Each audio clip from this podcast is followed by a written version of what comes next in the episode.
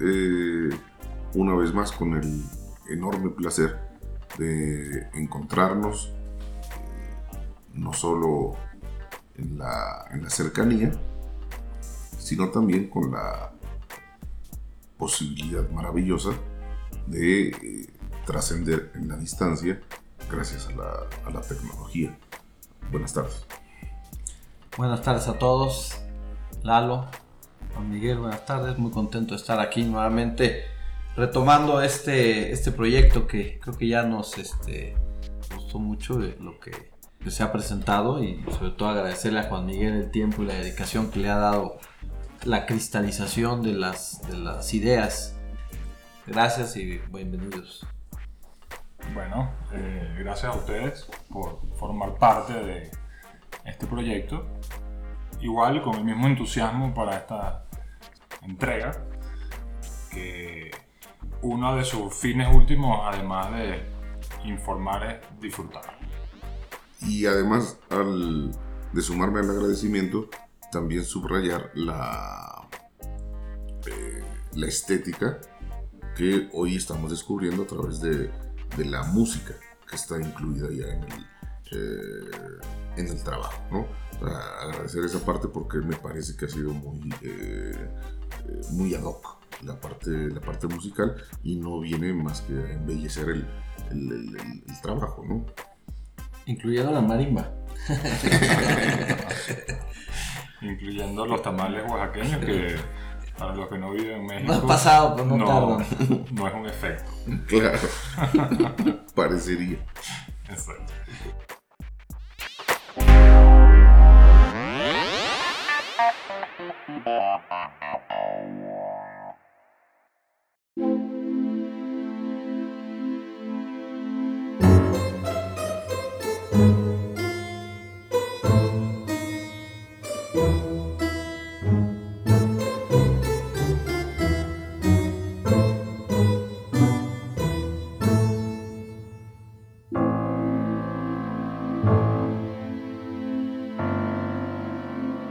Empezar con el tema del día.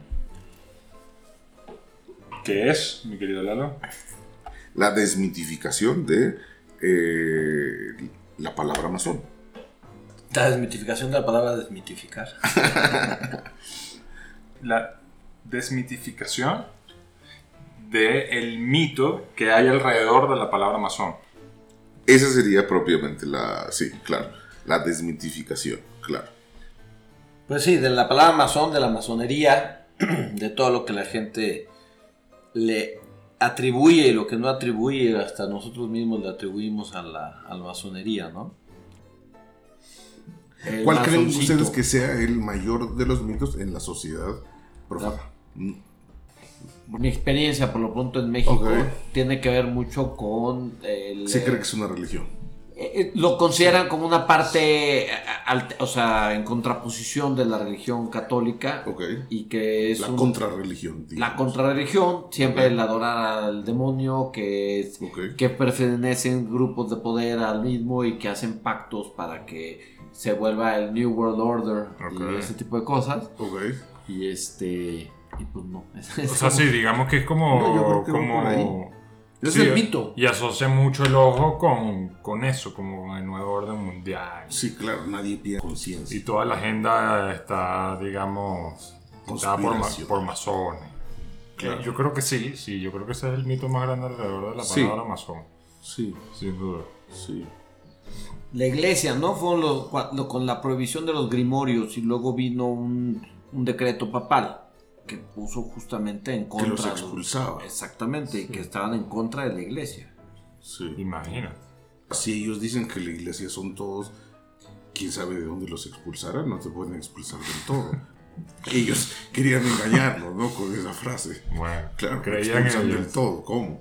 Sí, claro. Ahora, si tú crees que me estás expulsando del todo es porque lo estás viendo desde fuera, entonces estás excluido desde antes, ¿no? Eh, ahora, dependerá también de las culturas, hay culturas más discretas que otras. Mm. O sea, hay No, Hay gente que la población de verdad no conoce nada. Y hay sociedades donde es mucho mejor visto que en otras, digamos. Claro, claro, Sí. claro. Bueno, yo creo que partiendo de ahí, digamos, de que ese es el mito, Sí. Vamos a, a- a romper el mito A diciendo ver, qué es la masonería para cada uno de nosotros, que creo que no tiene nada que ver con nada de eso, Ok. en absoluto. Al menos que si andes en una, en una agenda conspirativa. Sí, no. Uh, ¿Quién nunca sabe? se los dije. El reptiliano. claro.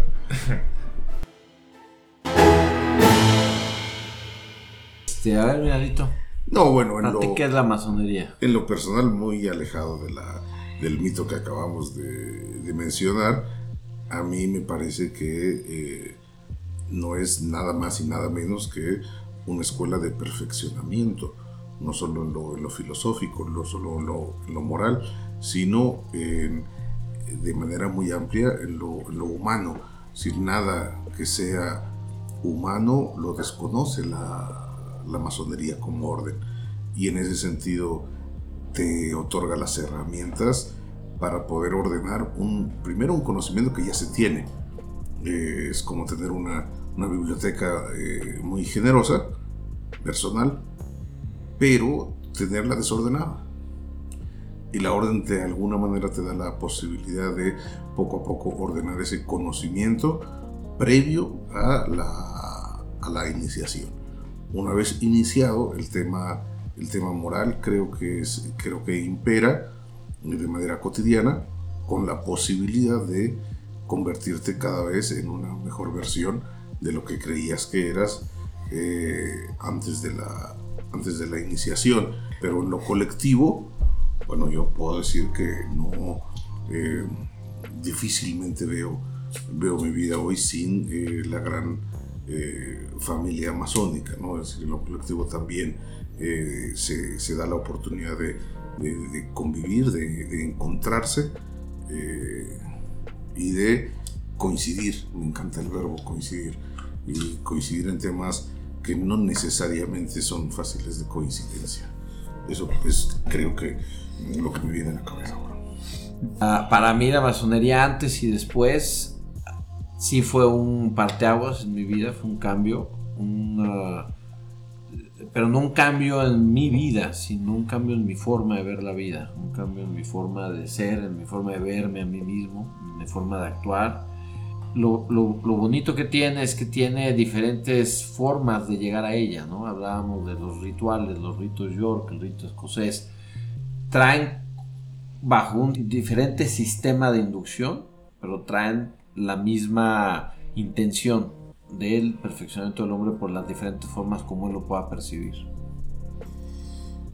Para mí la palabra clave acá es fraternidad. Porque escuelas iniciáticas hay varias y lo que vamos a aprender lo hay en otras escuelas.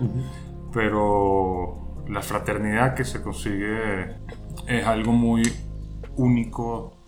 Ahora bien, fíjate, en, la- el, el clamor popular, ¿no? De la, eh, esta creencia de que controlamos el mundo, no es totalmente falso. Lo que no llega a, a entender el profano es que la búsqueda de nosotros es por controlar a nuestro propio mundo. No el mundo, sino mi mundo. sea, Por ende, claro. claro, por deducción se, se, se, se va a hacer. Pero el, el- se, se inicia por el, por el propio cosmos, ¿no? Es que cuando tú cambias todo lo que malo que estás viendo en el mundo también cambia. Por supuesto, Empieza a cambiar. por supuesto. Ese es, para mí esa es esa, esa frase que dice, sé el cambio que quieras ver en el mundo. Antes de, de- de iniciarme, recuerdo las palabras de, de un muy, muy querido eh, amigo y, por supuesto, hermano, que me decía, hay tres eh, estadios eh, a los que vas a estar confrontado en la, en la orden. Uno es la masonería, el otro es la institución masónica y el tercero los masones.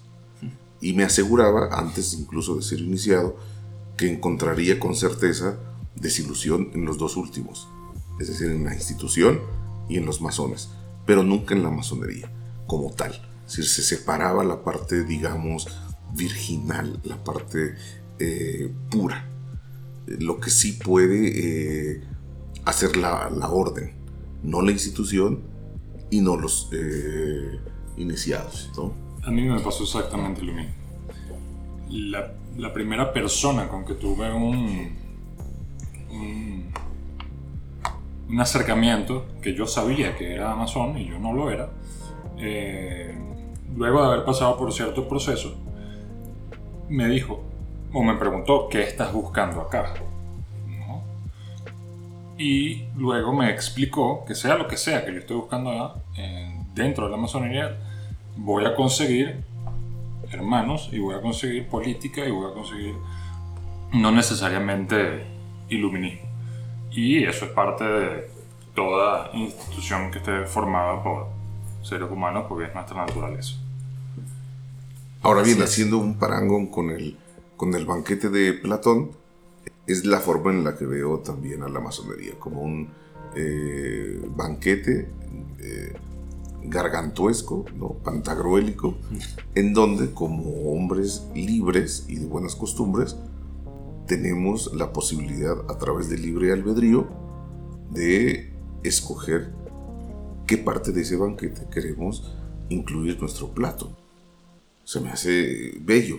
Si no, no, podemos ni debemos eh, quedarnos con todo el banquete, sino que vamos a dejarles, ¿no? Claro. Sí.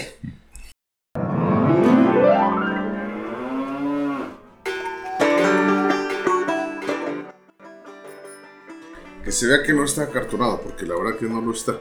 No. Y ese es otro de los mitos. O sea, que es un fulanito ahí este, todo acartonado. No Exacto. No lo es. Un poco. Sí. no, sí, un poco, sí. ¿Qué? Acartonado.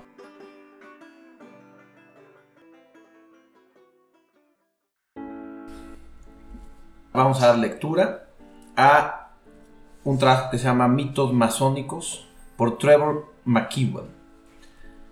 Hay dos tipos de mitos sobre la masonería, los que nos cuentan los demás y los que contamos sobre nosotros mismos. Y no se equivoquen al respecto, hemos estado inventando historias sobre nosotros mismos desde el primer día. Mito de nuestros orígenes. Nuestro primer cronista fue el doctor James Anderson, que compuso o al menos compiló nuestro primer libro de constituciones en 1723. Se incluyó como prefacio una historia de la masonería, una glosa de todos los cargos del manuscrito disponibles en ese momento. Una interpretación bastante fantástica de Anderson afirmaba como hecho el descenso lineal de la masonería moderna a través del rey Athelstan, el rey Salomón y Adán. Así nació nuestro primer mito. En diversos grados durante los siguientes 200 años muchos masones aceptaron la historia y muchos no masones asumieron que de hecho se trataba de las enseñanzas de la masonería. Hoy en día, la mayoría de los masones no están seguros de quién era Athelstan y reconocen que el vínculo de Salomón es legendario. Pero hemos creado otro mito, nuestra herencia templaria. Dudo en abordar el tema ya que es controvertido, ya que muchos masones están convencidos de que los templarios se refugiaron en Escocia y crearon o ingresaron a la masonería para ocultar sus propias prácticas y creencias. John Robinson, el Born in Blood, fue uno de los primeros en popularizar esta idea en un público moderno. Christopher Knight y Robert Lomas, quienes nos trajeron The Iron Key o la, o la llave de Irán y otros libros, han demostrado ser excelentes promotores, pero lamentablemente deficientes como historiadores, y no me volveré a referir a ellos. Pero Michael Bagnet, quien es coautor de De Santa Sangre y El Santo Greal, entre otros, son notables por haberse retirado de su anterior promoción del mito templario. Solo diré que Robert Cooper, actual curador del Museo de la Gran Logia de Escocia, que ha pasado muchos años investigando el tema, estudiando documentos de fuentes primarias, recorriendo cementerios olvidados y cosas por el estilo, escribió lo que creo que es el desafío definitivo de este mito en la edición 2002 del Arts Curator Coronaturum. También ha publicado un libro sobre el tema, no es tan emocionante como Hollywood, pero es una historia mucho mejor. Más recientemente, la adopción de No me olvides azul por los masones de la era nazi es otro mito. La Gran Logia Sur Soné en Bayeru solía tener un alfiler para que los delegados lo usaran en sus reuniones anuales, un pin en particular. En 1926 mostraba un no me olvides.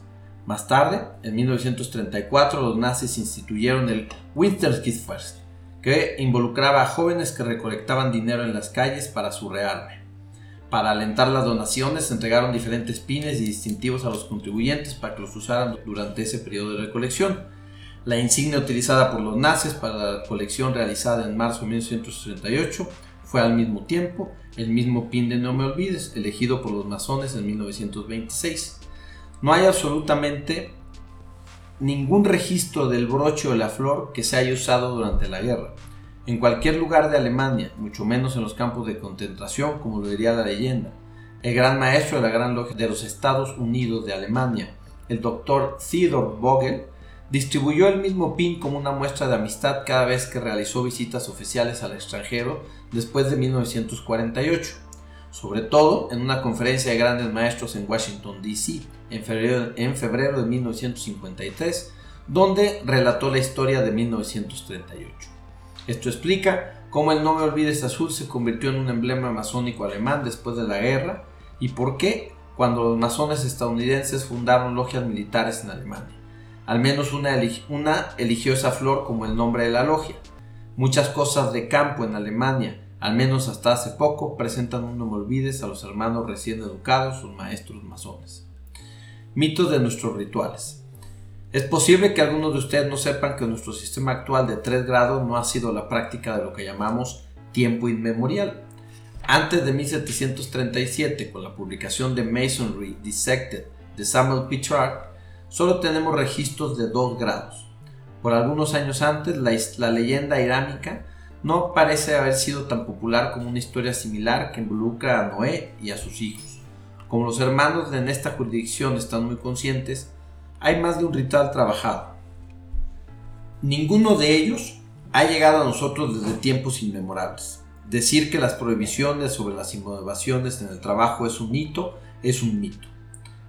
También es un mito afirmar que AL es una abreviatura de Anno Lucis. La primera mención de Anno Lucis en Inglaterra es en 1777. Las iniciales se pueden encontrar tan pronto como en 1725 y con frecuencia en los años posteriores. No se sigue que estas letras representaran a Año Lucis. Tanto en la primera como en la segunda edición de nuestras constituciones, impresas en 1723, el autor utiliza la frase en inglés año de la masonería. Hoy hay joyas existentes inscritas Anno Lat 5732 la abreviatura LAT casi seguramente significa latomorum, en caso genitivo plural de la palabra latina latomus, o en su forma más usual, lautumus, derivada del griego y significa detalladores de piedra, visto por primera vez en, en los rollos de tela del siglo XIV. Llegó a representar así de masones. Anno latomorum puede leerse como el año de los masones y no sin razón de la masonería. La abreviatura AL puede aplicarse también a Anno Litomorum, que se encuentra en 1735 en el acta de una logia de Salisbury.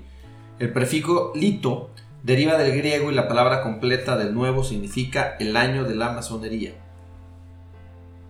En 1752 tenemos la primera lista de logias publicada por la Gran Logia de los Antiguos y, grabada por Ellis. Se usa el año LAP, que se podría asumir con seguridad que esto significa año lapidarium, el año de los stonecutters y por definición de masonería. Los mitos no se limitan a la masonería. La datación de la creación se basó en un trabajo de 1650 por James Usher, arzobispo de Armagh, quien da la fecha, quien da la fecha de la natividad como Anno Mundi, 4004, es decir, 4004 después de la creación del mundo. Hasta el día de hoy hay textos de geografía que para burlarse del creacionismo informan que Ush declaró que la creación se había producido el 26 de octubre del año 4004 AC a las 9 am. Esto es un mito. De hecho, el arzobispo irlandés James Usher afirmó que el mundo fue creado el domingo 23 de octubre de 4004, a partir de la puesta del sol del 22. Ocho años antes, en 1642, el doctor John Lightfoot escribió que el hombre fue creado a las 9 a.m., pero ninguno de ellos dio una hora precisa para la creación de la Tierra. Un punto menor sigue siendo un error que no tiene lugar en los libros de texto escolares. Mitos promovidos por los no masones. Podemos ser nuestros propios peores enemigos. Creamos estas inmensas listas de masones famosos, a veces con la evidencia más inestable, y luego esperamos que los no masones no lleguen a la conclusión de que la masonería ha desempeñado un papel importante en la creación de los Estados Unidos, instigando a la Revolución Francesa o tratando de controlar el mundo. No podemos tenerlo de ambas maneras.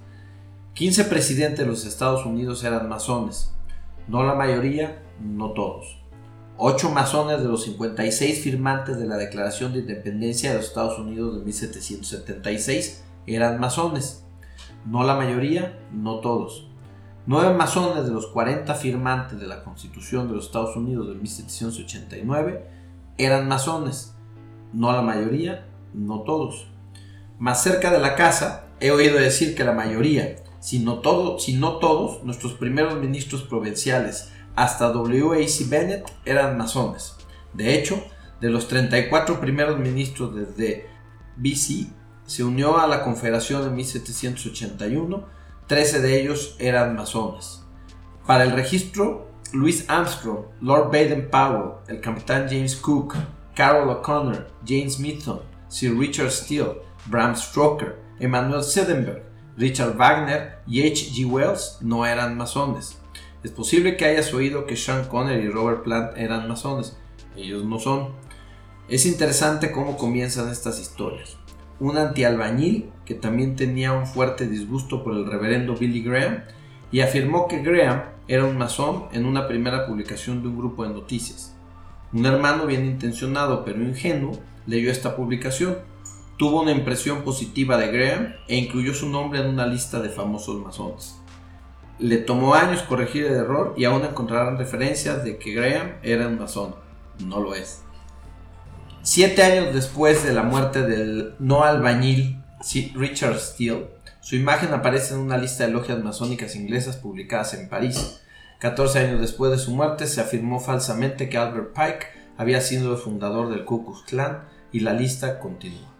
En general, aquellos que culpan a la masonería por haber causado la Revolución Francesa están más interesados en culpar a la masonería por el sangriento terror que en acreditar a la masonería por crear un sistema de democracia representativa.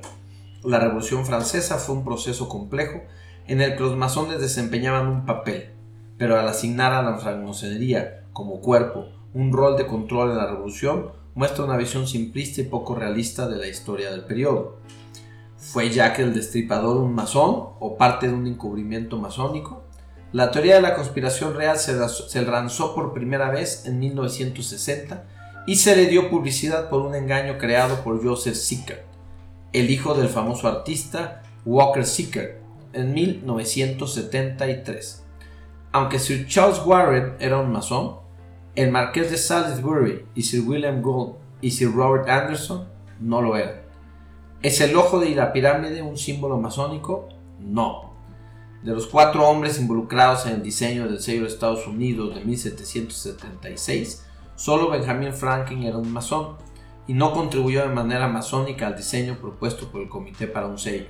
Los comités fueron Benjamin Franklin, Thomas Jefferson y John Adams, como Pierre de Sumitere como artista y consultor. Du Sumitere era consultor del comité y no albañil, contribuyó el ojo de la providencia en un triángulo. El Congreso rechazó las sugerencias del primer comité, así como las de su, comité de 1780, y Francis Hopkinson, consultor del segundo comité de 1782, usó una pirámide incavada en su diseño. Charles Thompson, secretario del Congreso, y William Barton, artista y consultor, tomaron prestado de diseños anteriores y bosquejaron lo que finalmente se convirtió en el sello de los Estados Unidos ninguno de los diseñadores finales del sello, William Barron, Charles Thompson, Sir John Preswick, eran masones. La mala interpretación del sello como un emblema masónico puede haberse introducido por primera vez un siglo más tarde, en 1884. El profesor de Harvard, Elliot Charles Norton, nació en 1827 y falleció en 1908, escribió que lo contrario era prácticamente incapaz de un tratamiento efectivo. Difícilmente, aunque sea tratado artísticamente por el diseñador, puede verse como un emblema de una fraternidad masónica. El primer uso y definición oficial del ojo que todo lo ve como un símbolo masónico parece haber llegado en 1797 con el monitor de los masones de Thomas Summit Webb, 14 años después de que el Congreso adoptó el diseño del sello. El ojo dentro de un equilátero, el triángulo hacia arriba o hacia abajo, ha aparecido a menudo en el arte cristiano, la combinación del ojo de la providencia que domina una pirámide incavada, es un icono únicamente estadounidense, no masónico. Hay registros disponibles que muestran el ojo que todo lo ve, con o sin una pirámide, asociado con la masonería anterior al siglo pasado. Muchos mitos masónicos son iniciados por los antimasones. Es posible que nunca hayas oído hablar de muchos de ellos, ya que solo circulan en círculos antimasónicos. George Washington no renunció a la masonería, este engaño comenzó, en 1837, 38 años después de la muerte de Washington, con la publicación de un tratado por Joseph Rittner, gobernador de Pensilvania. Fácilmente desacreditado, fue reimpreso por E. A. Cook Company en Chicago en 1877 y se reeditó hasta bien entrado el siglo XX por la Asociación Nacional Cristiana. John F. Kennedy no criticó a la masonería. Él dijo, la misma palabra secreto es repugnante en una sociedad libre y abierta y como pueblo nos oponemos intrínseca e históricamente a las sociedades secretas, a los juramentos secretos y a los procedimientos secretos. Dado a una reunión de editores de periódicos el 27 de abril de 1961. El texto completo disponible en la Biblioteca Kennedy de Massachusetts muestra que en contexto Kennedy criticaba a la Agencia Central de Inteligencia de los Estados Unidos, la CIA. Así que ahí tienes algunos mitos. Algunos no nos hacen daño y cuando son reconocidos como mitos pueden ayudarnos a definirnos a nosotros mismos. Otros pueden hacernos mucho daño. Lo que se requiere en todos los casos es honestidad intelectual y debate abierto y el conocimiento. De eso se trata la masonería para mí. Extraordinario. ¿Tienes el nombre del autor? Sí. Para... Lo, lo mencioné al principio, pero lo repito. Es Trevor W. McKeown. De origen norteamericano. Norteamericano.